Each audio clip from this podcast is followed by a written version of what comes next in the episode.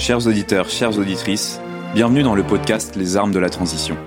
À travers ces 14 épisodes, nous recevrons à chaque fois un spécialiste issu d'une discipline, d'un domaine différent.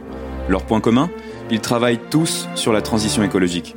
C'est pourquoi nous avons décidé de leur poser la même série de questions.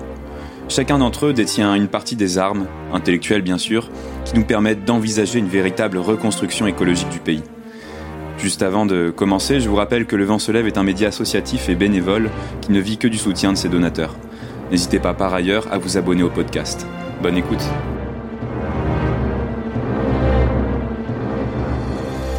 Thibaut Greisinger, bonjour. Vous êtes euh, docteur en neurosciences, vous êtes chercheur indépendant en sciences comportementales appliquées euh, au domaine de la transition écologique. Vous avez notamment travaillé pour le ministère de la Transition. Moi, j'aimerais euh, premièrement savoir pourquoi est-ce que vous, enfin, à quoi ça sert un neuroscientifique dans le champ de la transition écologique et pourquoi est-ce que vous avez choisi cette voie-là plutôt qu'une autre? Euh, ouais, en effet. Alors, du coup, moi, j'ai j'ai fait un doctorat en neurosciences cognitives. Euh, donc, c'est mon c'est mon bagage. Je suis arrivé par cette voie-là. Mais le champ dans lequel je me place actuellement, c'est des sciences cognitives. Et le domaine des sciences cognitives, c'est tout un programme de recherche qui a pour but de naturaliser en gros l'esprit humain et qui regroupe tout un tas de disciplines, euh, soit la psychologie, l'anthropologie, euh, la robotique, euh, et auxquelles donc les neurosciences euh, contribuent euh, activement. donc tout ce programme de recherche là, il a pour but d'améliorer notre connaissance de, de notre cognition, de comprendre les substrats biologiques qui a ces mécanismes cognitifs et comment ces mécanismes ils vont pouvoir générer nos comportements et façonner en fait notre organisation euh, collective. Euh, du coup, ce qui est au cœur de, ces recherches-là, c'est de croiser les, approches et les disciplines et euh, par exemple, moi, mon doctorat en, en neurosciences, euh, donc on s'intéressait aux interactions sociales, comment est-ce qu'on décidait, on apprenait avec euh, et sur sur autrui. Euh, il était à l'interaction entre euh, les neurosciences computationnelles, l'économie comportementale et la psychologie sociale.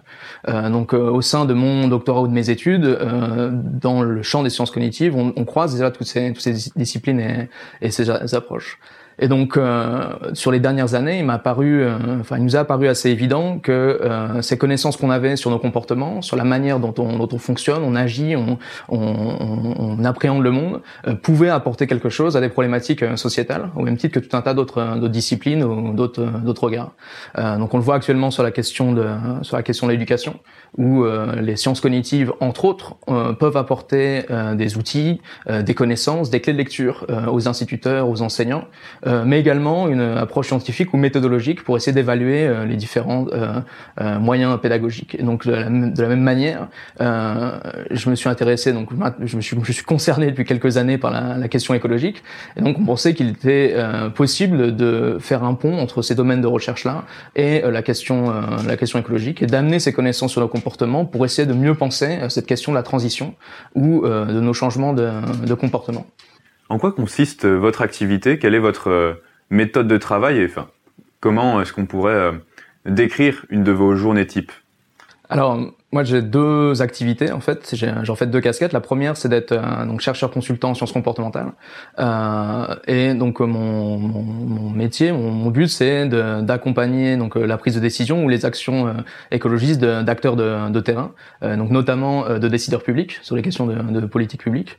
et donc là, mes missions vont dépendre en fait de, de, de quelles de quelles actions on parle. Donc ça peut être des, des actions qui concernent l'économie circulaire, la réparabilité, la le recyclage, mais également les transports, euh, comme le covoiturage, etc. Donc les missions vont vraiment dépendre de euh, quels sont les, les, comportements que les décideurs publics souhaitent accompagner euh, dans leur, pour leur, le, le, citoyen.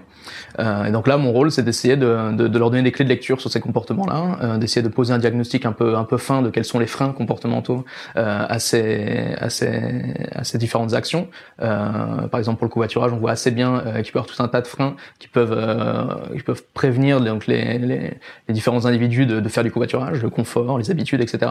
Euh, et, euh, et, également d'essayer de les accompagner dans le processus de euh, conceptualisation, de conception de l'action publique. Donc euh, tout ce qui est prise en compte de, des données sur le terrain, mais également mesure d'impact, évaluation, etc. la deuxième casquette que, que j'ai, c'est celle de chercheur indépendant. Et en fait, il y a quelques mois, on a monté un, un groupe de recherche indépendant avec une dizaine de jeunes chercheurs et qui a pour but de générer de nouvelles connaissances sur la nature de ces freins, de ces leviers ou des facteurs, que ce soit environnementaux, donc dans l'environnement physique ou dans les interactions sociales, qui vont conditionner en fait ces différents types d'actions. et donc notre but, c'est d'essayer de faire de la recherche et de créer un pont entre la recherche académique, euh, toutes les connaissances qu'on a sur la cognition humaine, sur les comportements, et les actions de terrain, et donc tous les problèmes, les freins que eux peuvent rencontrer sur le sur le terrain. Donc le but de ce de ce de ce groupe de recherche qui s'appelle euh, ACT Lab, ACT pour approche comportementale de la transition écologique, c'est vraiment de, de, de, créer une passerelle entre euh, ce que l'on sait sur les, les comportements et comment est-ce qu'ils peuvent être pris en compte euh, dans les différentes actions, soit la sensibilisation ou euh, ou de, de l'accompagnement de de, voilà, de stratégie. Et, euh, vous faites du, du, terrain, par exemple, pour... Euh, euh, alors dans ce dans dans le dans ce dans ce groupe de recherche là, on a en gros trois volets d'action. Donc ils sont orientés recherche. Un, c'est d'essayer de synthétiser les connaissances qu'on a sur les comportements, donc des, de, de, de voir qu'est-ce qui dans la recherche fondamentale euh, peut être utile ou quelles sont quelles hypothèses est-ce que ces, ces, ces, différentes connaissances peuvent poser en termes de freins ou de leviers euh, comportementaux sur le sur le terrain. Donc de faire le lien entre la recherche académique et euh, la, la, la, transition sur le terrain. Euh, le, le, deuxième axe, c'est de faire le mouvement inverse en fait, d'essayer de bien de comprendre avec ces différents acteurs-là quels problèmes ils rencontrent, d'essayer avec eux de co-construire des, des, projets de, de recherche-action, d'accompagnement, et d'essayer en contrepartie euh, d'avoir une, information sur la nature de, de, de, de, ces freins ou la nature de tous ces facteurs qui vont aller euh, conditionner ou peut-être freiner la, la question de la, la, transition écologique. Et après, on a un troisième euh, axe qui est d'organiser des, des séminaires, des colloques de manière à acculturer en fait ces deux mondes, euh, la recherche académique d'une part et les, les, acteurs de terrain euh, de l'autre. Donc euh, voilà, donc le Hack Lab a vraiment pour but de, de participer à créer en fait un lien entre les deux, alors que mon, ma première casquette de, de chercheur consultant est plus dans le côté opérationnel, donc d'accompagner le développement par exemple de, de politique publique. Et Thibaut Greisinger, quel est votre votre objectif? Euh, alors mon objectif, comme je viens, je viens, de le dessiner un petit peu, il est, il est de d'essayer de créer un espace entre euh, le domaine, enfin la science, disons, et la société. Donc ça c'est mon objectif un peu un peu général, euh, et de faire en sorte qu'il y ait une plus grande perméabilité entre ces, ces, deux sphères-là, que la science contribue à des problématiques de société comme les questions écologiques, euh, mais également que les citoyens se sentent engagés euh, dans les dans les questions euh, scientifiques ou soit générateurs de euh, de connaissances, qu'il y ait un échange de, de savoir. Ça c'est mon objectif. Une chose qui m'anime énormément, c'est d'essayer de montrer qu'on peut mettre à disposition ces connaissances sur les comportements, sur les mécanismes cognitifs, pour servir entre guillemets le bien commun et donc euh, ces, ces connaissances-là, elles ne sont, elles n'ont pas pour but que de nous manipuler ou de d'orienter nos comportements, mais elles peuvent nous nous permettre de nous outiller et de faire en sorte que on ait des objectifs qui soient adaptés aux contraintes que dont, dont on est, dont on est aux limites dont on est pétri en fait. Euh, parce que d'ignorer ces contraintes-là, d'ignorer la, la, matière humaine quelque part, euh, eh bien c'est faire des plans qui sont irréalisables, ou qui sont pas adaptés. Et donc c'est une, une, manière que je considère assez délétère pour vraiment épauler euh, les, les, les citoyens dans cette dans cette direction-là. Donc là, il s'agit plus de manipulation, mais il s'agit de, au contraire de, de, prendre en compte ce dont on est fait, nos contraintes, pour justement avancer euh, de manière de manière juste. Est-ce que vous pourriez nous livrer euh, trois euh, trois certitudes que vous êtes forgées ou trois concepts que vous avez développés au, enfin, au fil de vos travaux? Je pense qu'on peut, on peut essayer d'en dégager trois. La première, ça va être euh, tout ce que l'on sait sur euh, la, le fait qu'on a une, une, perception, même une compréhension du monde qui est assez partiale.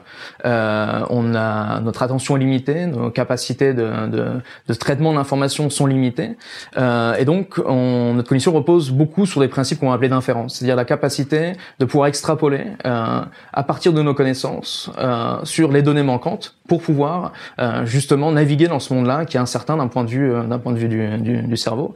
Et en plus de ce principe d'inférence-là, on va avoir des petites règles simples, des heuristiques qu'on va mettre en place pour pouvoir en fait euh, avoir des comportements qui sont peut-être approximatifs, mais qui vont fonctionner la plupart du temps, malgré le fait qu'on ne puisse pas euh, tout voir et le fait qu'on n'est pas omniscient. Et la conséquence de ça, c'est que euh, beaucoup de notre euh, notre perception du monde, de notre appréhension du monde, est teintée en fait de nos de nos croyances, de notre expérience, de des, des, interactions sociales qui nous a qui nous ont forgés. et donc, quand on parle de la transition écologique, les connaissances qu'on peut avoir sur la crise climatique, la crise de la biodiversité, les a priori qu'on peut avoir sur les types d'actions qu'il est vertueux de mener, sur la possibilité qu'on a de pouvoir changer ou en tout cas de faire une différence, eh bien, toutes ces connaissances-là vont contraindre notre, notre, notre appréhension de ces problématiques-là et donc à fortiori nos, nos comportements. Euh, donc ça, c'est un premier point. C'était que euh, on, on, a cette, cette propension à, à, à, combler en fait une, ce, ce, cette vision lacunaire du monde de, nos, de, de ce que l'on pense, de nos opinions.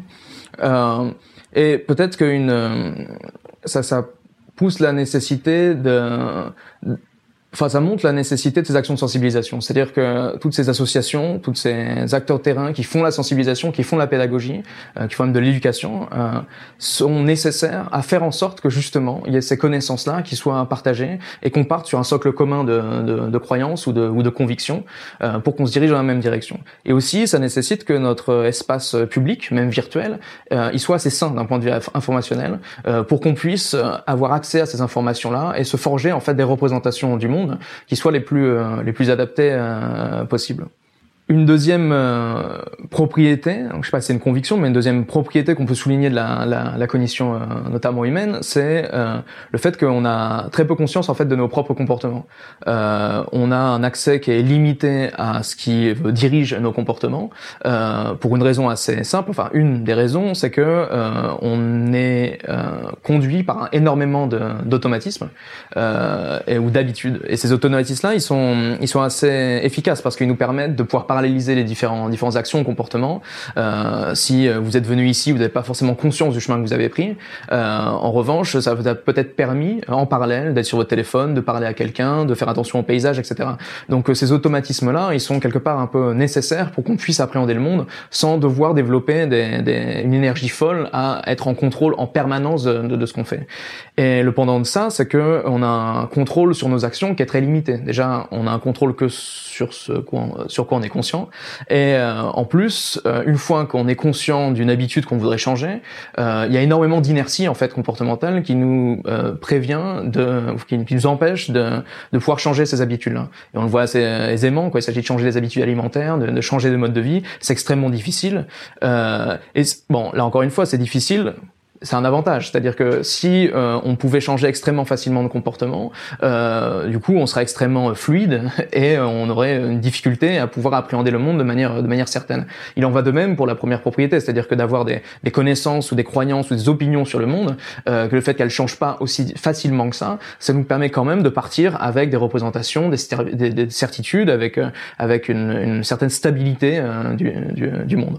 Et donc quand, en ce qui concerne nos, nos comportements, ça l'a conséquence euh, de euh, poser énormément de barrières euh, au changement et ce qui a conduit à, bon, à cette ce concept un petit peu de, de intention action gap. Donc cette idée qu'entre l'intention et l'action, il y a un monde et que ce monde-là, euh, donc les habitudes vont, sont un, des, des, un frein assez majeur dans, dans ces questions-là.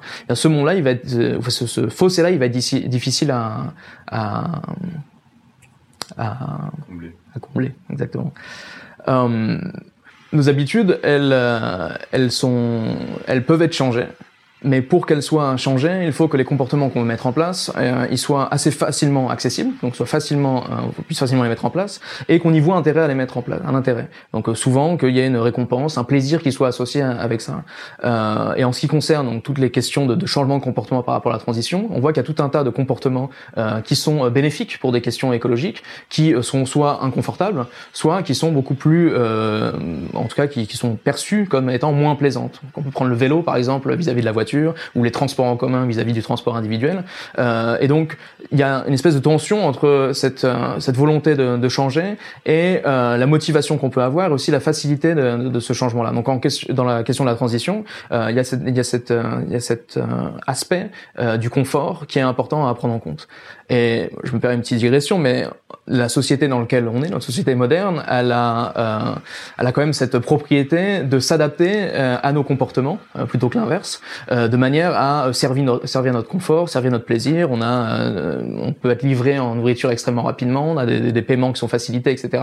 Et donc dans un environnement qui s'adapte à nos comportements, qui, qui, qui flatte les pans de, notre esprit quelque part, qui, qui, qui, qui, qui vont dans le sens de notre confort, de notre plaisir immédiat, eh bien c'est encore plus difficile de pouvoir mettre en place de nouvelles habitudes et changer vraiment de, de, de mode de vie.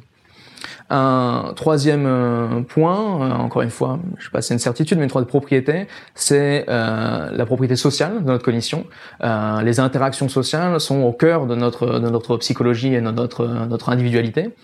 Et euh, ça a des conséquences en termes euh, de déjà de rapport aux autres, c'est-à-dire que quand il s'agit de mettre en place des comportements, eh bien, euh, on aura une grande tendance à imiter les autres, donc à suivre euh, des comportements collectifs, euh, et même à suivre des normes sociales. Donc les normes sociales, par exemple, c'est une c'est une propriété assez assez forte. Donc c'est des règles qui sont implicites, qui qu'on va suivre sans avoir conscience de pourquoi est-ce qu'elles sont là. Euh, le fait de mettre une veste de costume, par exemple, c'est une, une, norme sociale, donc c'est une, une, fonction sociale, euh, mais on n'a pas forcément conscience de, de, de ce qu'il y a derrière. Donc les normes sociales vont régir une grande partie de nos comportements, et ce au-delà de notre de notre perception euh, des raisons qui sont qui sont derrière ça. Donc pour la transition, il y a un, il y a un grand enjeu, euh, ce que certains appellent changer de récit, ou en tout cas changer de, de, culture, qui est de, de, mettre en place de nouvelles normes sociales, donc d'inscrire de nouvelles normes sociales, euh, qui est pour conséquence d'être vertueuse d'un point de vue euh, écologique. Pour ce qui est de la, capacité d'imitation ou même de, le conformisme dont on peut faire preuve parfois, euh, il va y avoir de, des conséquences qui sont assez fortes, notamment en termes de comportement grégaire. C'est-à-dire que euh, on a une tendance à euh, côtoyer des personnes qui vont avoir, qui ont partagé nos croyances, nos opinions. Euh, on va avoir tendance à euh, côtoyer des gens qui ont les mêmes centres d'intérêt, donc se réunir autour des mêmes centres d'intérêt. Et donc, il va y avoir ces, ces, ces bulles sociales qui, qui, étaient, qui précédaient Internet, qui vont, qui vont apparaître et qui vont empêcher des comportements de passer d'une bulle à l'autre, ou qui vont contraindre des types de de, de, de, changement à une certaine partie de la population, à certains groupes sociaux, etc.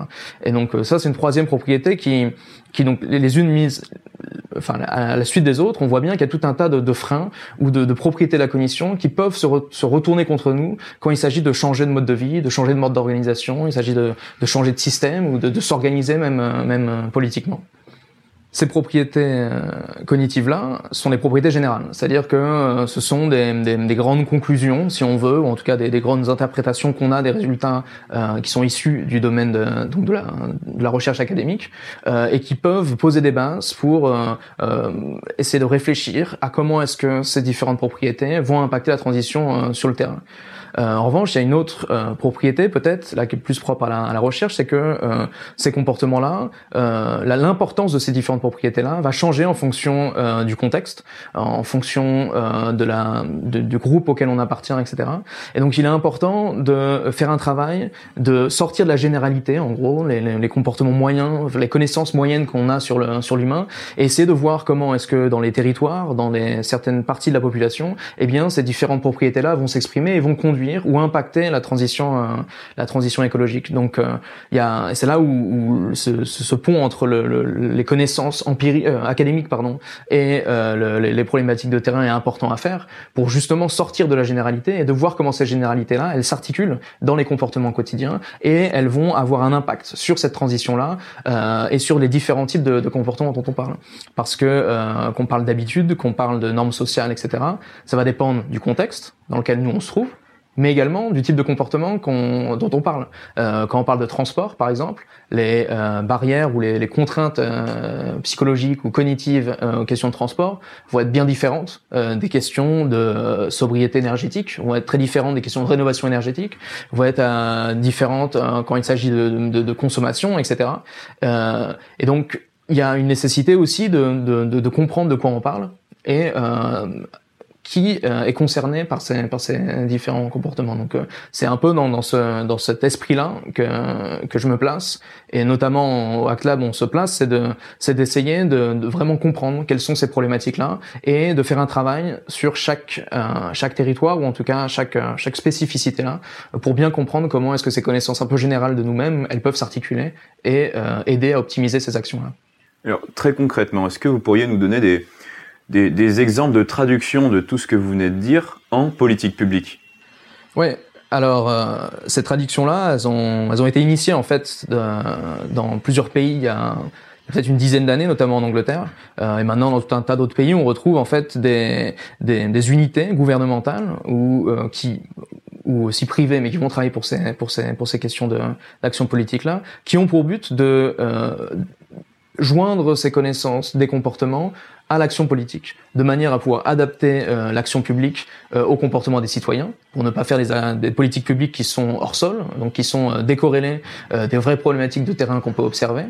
quand il s'agit de, de, mettre en place des, des, actions publiques pour essayer de, de pousser les citoyens ou d'épauler les citoyens à utiliser des moyens de transport communs ou plus vertueux d'un point de vue écologique, il est nécessaire de s'assurer que déjà ils ont accès à ces comportements, à ces, pardon, à ces moyens de transport là, et s'ils ont accès, qu'est-ce qui les empêche de euh, d'opérer ce transfert-là s'ils ont l'intention d'opérer ce, transfert et qu'ils comprennent bien les enjeux qu'il y a derrière ces transferts. Donc, euh, d'adapter les politiques publiques euh, au, enfin, d'adapter les politiques publiques au comportement, c'est un enjeu assez majeur qui a été qui a été initié. Donc, dans cette lignée-là, il y a tout un tas d'acteurs en France et notamment, je pense à l'équipe de de la direction interministérielle de la transformation publique au gouvernement, où ils ont une équipe sciences comportementales qui où ils sont en train d'essayer de d'appliquer ces euh, de faire rentrer ces sciences-là et ces approches-là dans les questions de, politique publique. Donc, euh, il me semble qu'ils ont lancé un, certain nombre de, projets avec différents ministères pour essayer de prendre en compte ces comportements dans le développement des, politiques publiques.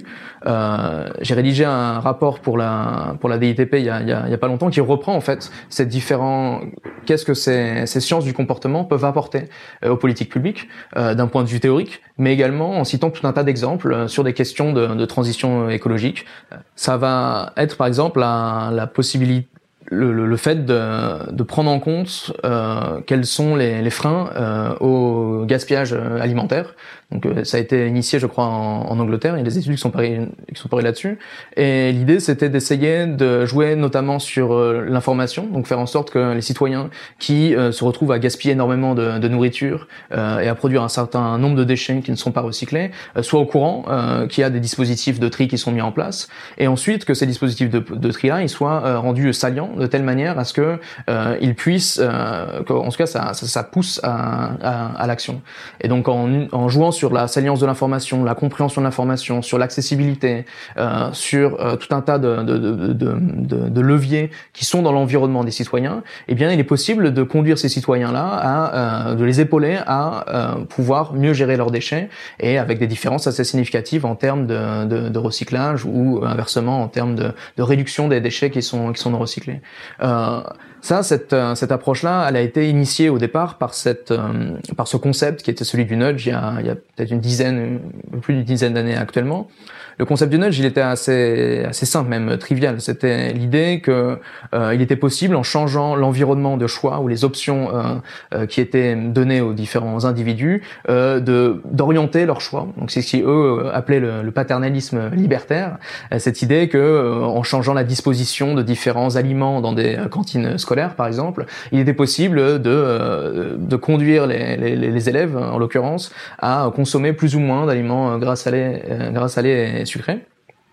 Et euh, donc ils en sont venus à l'idée que les, ça pourrait être un outil pour les politiques publiques, de faire en sorte de changer l'architecture de, de, choix pour conduire les, les citoyens à, à des, des, comportements plus, plus écologiques.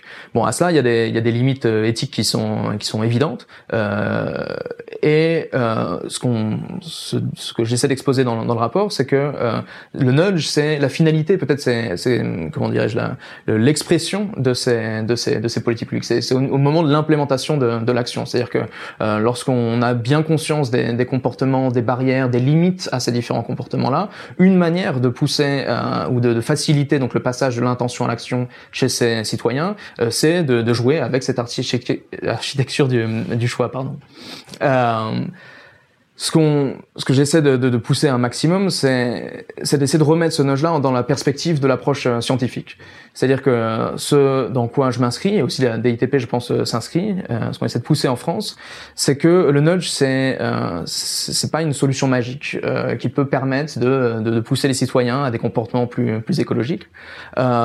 C'est un outil parmi d'autres, et que cet outil-là, il doit être rentré dans un processus de décision ou de conception de l'action publique qu'on va appeler evidence-based. C'est un, anglicisme qui a, qui a pour but de, d'exprimer le fait que, que ça soit en termes de choix de l'action à, à, à, à, mettre en place, que ça soit en termes de compréhension des, de, de, des différentes barrières, eh bien il faut s'ancrer dans des faits, euh, s'ancrer dans une connaissance du terrain, s'ancrer dans, dans, des, dans des données autant que faire se peut. Et donc cette approche evidence-based, elle a pour règle de déjà bien comprendre quels sont ces freins en comportement. Ensuite, une fois qu'on a bien compris quelles sont ces différentes barrières, donc est-ce que c'est l'accès à l'information, est-ce que c'est l'accessibilité de ces différentes options, est-ce que c'est le fait que ils n'ont pas les, citoyens n'ont pas conscience qu'il y a cette euh, cette chose à disposition, est-ce que ils n'ont pas conscience que les, gens autour d'eux, euh, qu'il y a une norme sociale qui pousse dans la direction opposée au, recyclage, etc. Euh, c'est, une fois qu'on a ces barrières bien bien bien en tête, eh bien on peut commencer à imaginer quels pourraient être les moyens d'action publique qui vont conduire ces citoyens, euh, qui vont guider ces citoyens vers ces comportements qui sont qui sont qui soient plus euh, écologiques. Et ensuite, une fois qu'on l'a fait, euh, qu'on a imaginé ces actions-là, d'essayer un maximum de piloter, de tester, de voir si en effet euh, ces différentes actions ont, ont un, un, quelconque effet sur les, les comportements qu'on essaie, qu'on essaie de guider, et si c'est le cas, d'essayer de regarder si dans le temps ça se tient, donc c'est pas du tout dit que parce qu'on met des poubelles de tri avec différentes couleurs que euh, les citoyens vont euh, trier et qu'en plus ils vont maintenir leur niveau de tri euh, dans le temps. Donc il y a une nécessité d'essayer d'avoir de comprendre un petit peu comment est-ce que cette action-là évolue, est-ce qu'elle s'érode dans le temps? Et de de d'essayer un maximum, si jamais ces résultats ne sont pas à la hauteur de ce qu'on attend, eh bien de raffiner ces actions-là, d'essayer de comprendre pourquoi est-ce qu'elles n'ont pas marché. Et donc il y a tout un processus incrémental qui, qui voit l'action publique comme un, comme vraiment un, accompagnement en interaction avec les citoyens pour les guider vers euh, tout un tas de, de, de, systèmes, de modes de vie, de modes d'organisation qui ont un impact réel sur la question écologique. Quelle devrait être la place de votre discipline dans la planification de la transition? Dans le sens où euh, à quel moment est-ce qu'elle doit intervenir par rapport à la décision? Est-ce que vous avez déjà pensé à des, enfin, une structure qui pourrait faciliter cela? Alors, en effet, j'ai la conviction que la, la, la, la place des, des, comportements est assez prépondérante dans la question, dans la question écologique et que il est nécessaire au moins de mettre euh, sur la table des, réflexions en ce qui concerne la, transition euh, cette, euh, cette, cette composante-là. Euh, je pense qu'il y a une raison qui me, qui me paraît assez évidente, c'est que beaucoup de des, des, des, stratégies ou des préconisations qui sont faites en termes de transition écologique, qu'on parle d'économie circulaire, qu'on parle de rénovation thermique, etc., sont des ou même de circuits courts sont des sont des stratégies ou des planifications qui sont très techniques. simplement, à l'approche purement technique de, ces, de cette transition, il y a, moi je vois au moins deux limites. C'est que la première, euh, lorsqu'on imagine euh, un monde dans lequel notre confort est préservé, notre manière d'agir, de, de, euh, nos, plaisirs sont, sont préservés. Euh, L'aspect technique propose de remplacer euh, chacun de ces rouages à nos systèmes, à nos modes de vie, à nos modes d'organisation par euh, des alternatives qui sont écologiques, décarbonées ou voire non, non carbonées. Donc il s'agit des énergies renouvelables, etc. un problème à ça, c'est que euh, il me semble, c'est que il y a déjà un coût à ce remplacement-là. Il y a un coût à la production de ces systèmes euh, alternatifs, et il y a un coût à ce remplacement-là. Euh, ce que Negawatt préconise, c'est de, c'est d'attaquer la question d'abord par la sobriété, ensuite par l'optimisation de nos systèmes euh, énergétiques, et ensuite à la fin euh, par la question euh, de euh, des alternatives euh, techniques. Et la question de la sobriété, elle est un petit peu au cœur de la de la problématique de transition, c'est déjà de faire en sorte de diminuer euh, notre consommation énergétique en tant qu'individu, en tant que collectivité, en tant que société.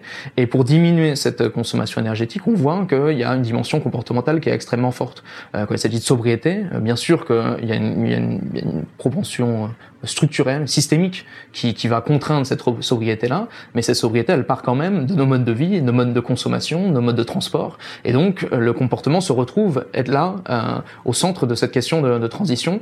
Euh, en tout cas, au moins en complément, en complément pardon, à la question euh, technique ou euh, systémique. Un deuxième, une deuxième limite à cette approche purement technique, je, je pense, c'est que on voit bien que la technique ne fait pas l'usage.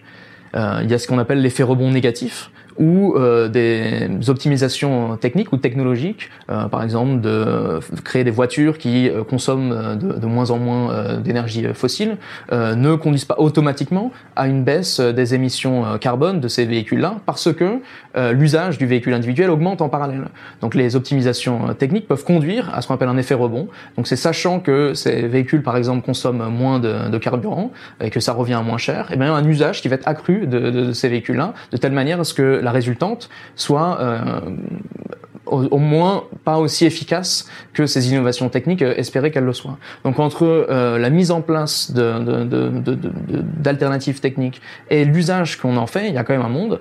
Et je pense que là, la, la question des comportements est, est primordiale pour essayer de comprendre justement qu'est-ce qui va régir ces utilisations-là, ces usages, ces, ces modes d'organisation, etc. Donc ces, ces clés qu'on peut qu'on peut qu'on peut fournir, elles elles nous permettent également de sortir de tout un tas de tout un tas de de, de comment dire d'impasses euh, quand il s'agit de penser la transition, de planifier euh, la transition. Euh, donc il y a tout un tas de, de biais dont les décideurs sont, sont sont porteurs et donc là les sciences du comportement peuvent également apporter des réponses, pas simplement en termes de transition sur le terrain, mais également en termes de planification, d'organisation de, de cette transition là. Il y a un point que j'ai pas mentionné, mais qui est quand même assez crucial, c'est la question de la résilience, euh, parce que on a émis euh, beaucoup, déjà un nombre euh, assez conséquent de, de carbone dans l'atmosphère pour faire en sorte que les conséquences du réchauffement climatique, euh, elles vont venir. Euh, elles sont déjà là. et donc même si on avait une, une approche décarbonée dans, la, dans la semaine qui suivait, il y a une inertie climatique extrêmement forte qui va nous conduire à des changements environnementaux et donc sociaux et qui, qui sont sociétaux qui sont, qui sont assez importants. Donc les sciences du comportement ont également un rôle à jouer pour penser les questions de résilience, les résiliences des territoires, la résilience des communautés, etc. Donc ça c'est quelque chose qu'on essaie d'explorer.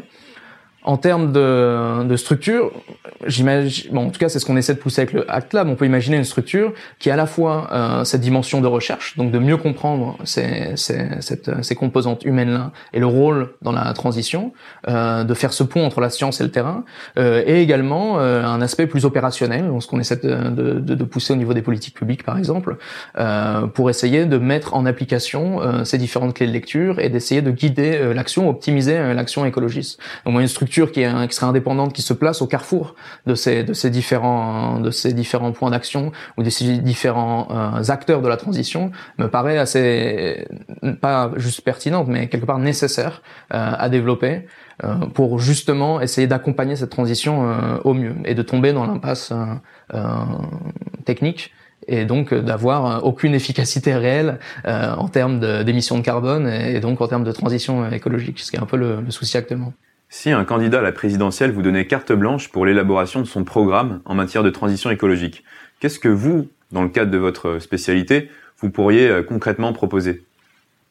Alors c'est une question qui est, assez difficile, mais bon déjà, je pense que c'est une question, qui enfin une réponse qui est partagée par tout le monde, c'est que euh, je pense pas qu'on puisse concevoir un programme écologique euh, en marge euh, d'un programme politique. C'est-à-dire que la question écologique, elle doit être transversale.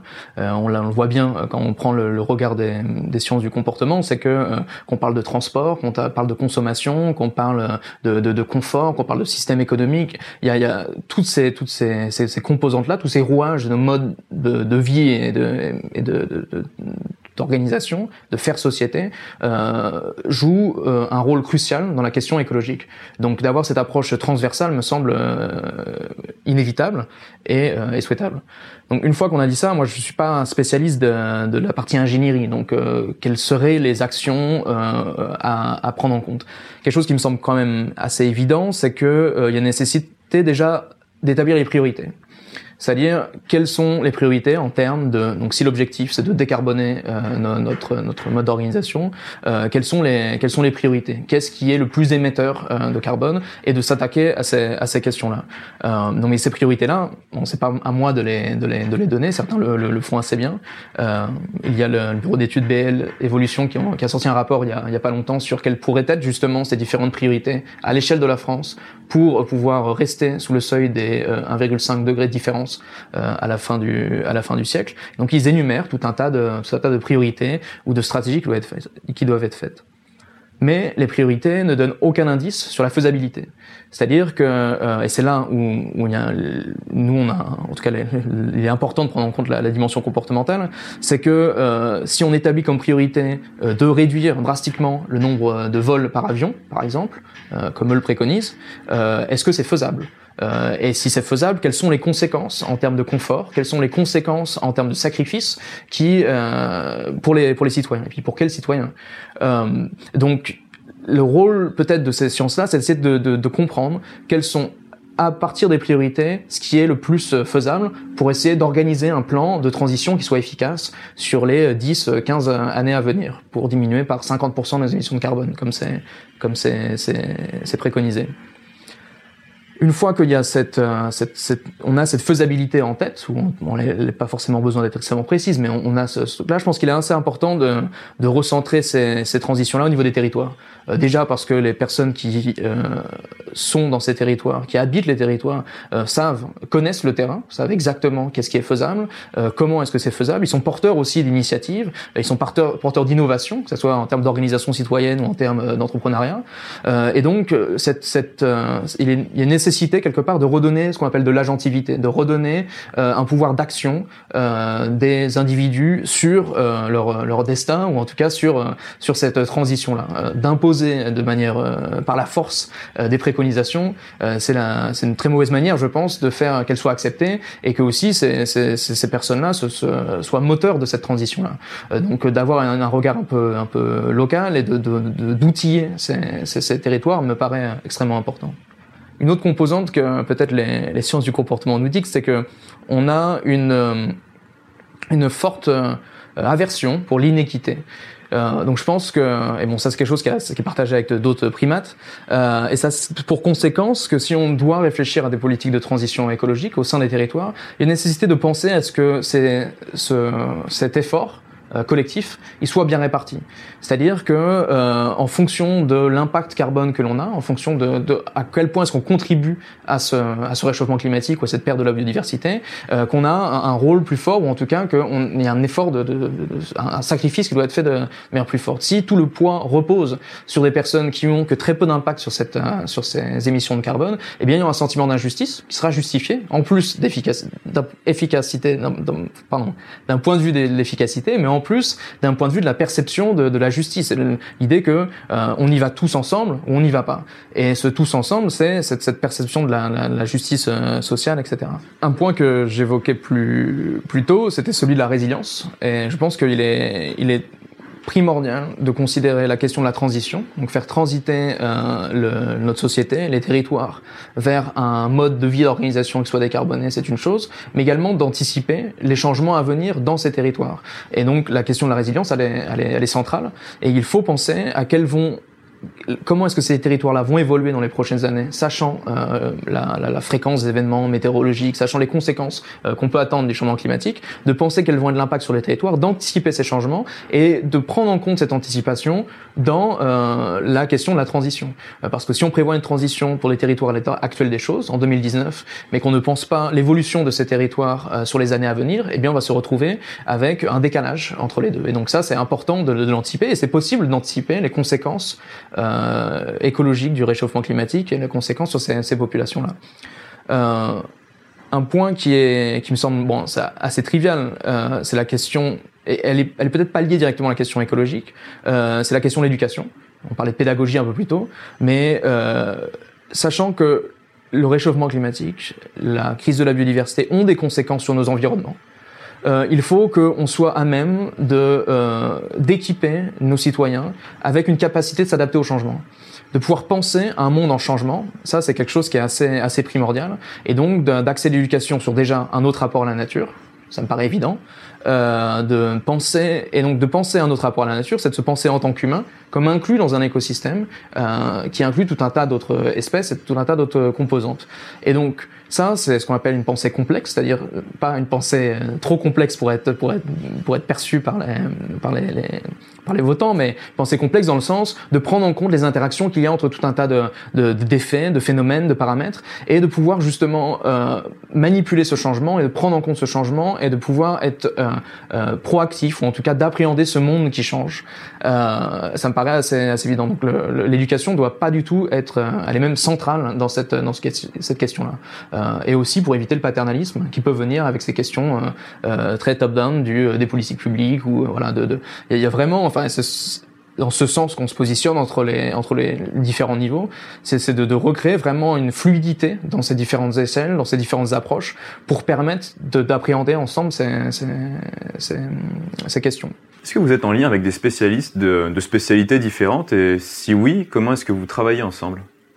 Alors euh, oui, on est en lien avec des spécialistes de différentes disciplines à plusieurs niveaux. Alors au niveau du Act Lab parce que euh, déjà euh, dans les sciences cognitives, il y a tout un tas de disciplines qui, qui, qui sont partie prenante. Donc dans notre équipe, il y a des personnes qui sont issues de l'anthropologie, de la psychologie, des neurosciences, même de la robotique. Donc donc déjà l'équipe en tant que telle nous force à être pluri voire transdisciplinaire. Ensuite, euh, on interagit également avec d'autres euh, niveaux du, du, comportement. Donc, euh, on échange avec des sociologues, par exemple, euh, avec des écologues, euh, avec des designers également, quand il s'agit de, de, de, penser à, à, à, à des, des, plus, plus dans l'environnement physique. Et ensuite, on est ancré donc et dans la recherche et dans le, et sur le terrain. Et sur le terrain, on est en interaction avec des personnes qui sont porteurs d'expertise. Alors peut-être pas d'expertise euh, scientifique ou académique, mais qui sont porteurs de, de savoir, euh, d'empirisme, euh, et euh, donc que ça soit des associations de citoyens, que ça soit des, des, décideurs, que ça soit des, entrepreneurs, etc. Donc toutes ces disciplines-là, en fait, sont autour de notre de notre initiative. Et à titre individuel, donc dans des missions de, de, de, de recherche euh, pour l'action publique par exemple, en, je suis en interaction avec euh, des décideurs, avec des collectivités, euh, avec des, des, des, gestionnaires, etc. Donc, euh, donc notre, notre approche du comportement est tellement transversale qu'on est forcé d'être en interaction permanente avec ces, ces différentes disciplines. Et à titre, euh, d'un point de vue de sensibilisation aussi, c'est important pour nous d'échanger avec des ingénieurs, d'échanger avec des personnes qui ont une bonne connaissance de ces problématiques euh, climatiques, énergétiques, euh, de biodiversité, parce que une fois qu'on dit qu'il faut changer les comportements, la question de vers quel comportement et, et, et vers quoi. Et donc ça, c'est des choses qui, qui appartiennent donc à, l'aspect plus plus technique, plus plus plus d'ingénierie. Et donc on doit être en interaction avec ces personnes-là pour que qu'on comprenne à comment est-ce que nous on peut être utile à cette transition. Euh, les directions de la transition sont en partie données par ces par ces par ces différentes approches. Thibaut Gressinger, est-ce que vous êtes euh, optimiste ou pessimiste quant à euh, la faculté pour l'humanité de relever le défi climatique C'est une bonne question. Je je pose pas forcément la, la chose en termes d'optimisme ou pessimisme. Ce que je vois, c'est que euh, en tant qu'humain, on a une capacité de changement, que ce soit à titre individuel, mais aussi collectif, d'organisation. De, ces structures politiques, ces structures économiques sont le produit euh, de, de, de l'humain quelque part. Donc, on a une, une capacité d'étendre notre cognition individuelle euh, pour euh, faire société, faire groupe, qui est assez impressionnante. Euh, donc, de ce point de vue-là, on a clairement les outils pour, pour aborder ce, ce type de, de problème-là une des manières qu'on a en général de regarder les comportements, c'est à partir de ses limites. Euh, c'est euh, d'identifier les biais euh, qui nous, font, qui nous rendent difficile la perception du changement climatique, des biais qui nous empêchent d'agir, de, changer nos croyances, de changer nos comportements ces biais-là, euh, bien sûr, ils existent, mais ils sont aussi le reflet, euh, donc sur le reflet de limites euh, humaines, mais aussi le reflet de, de, potentiel. C'est-à-dire que ce ne sont des biais que si on considère que nous ne sommes pas optimales à opérer certains changements. Donc, euh, si on, pose ce regard-là plus positif, disons, sur l'humain, on a énormément de, possibilités de changement, d'adaptation, et on, est quelque part les, maîtres de notre de notre navire. Donc, je sais pas, je optimiste, ça va en fait totalement dépendre de notre capacité en tant euh, qu'humain, en tant qu'organisation, en tant que société, à utiliser ces différents leviers, ces différentes euh, cordes sur lesquelles on peut tirer pour euh, faire tourner le, bateau. Donc, donc j'ai tendance à dire qu'on le peut. Est-ce qu'on le fera? Ça, c'est vraiment, ça dépend vraiment de nous et, et, on essaie de, de, de, de, contribuer par notre, par nos disciplines à justement participer à cette, à cette transition-là. Merci Thibaut Gressinger. Cet épisode des armes de la transition touche à sa fin. Si vous avez apprécié ce podcast et que vous souhaitez nous soutenir, n'oubliez pas de vous abonner et faire un don sur le site du Vent se lève. Et à bientôt pour une prochaine émission.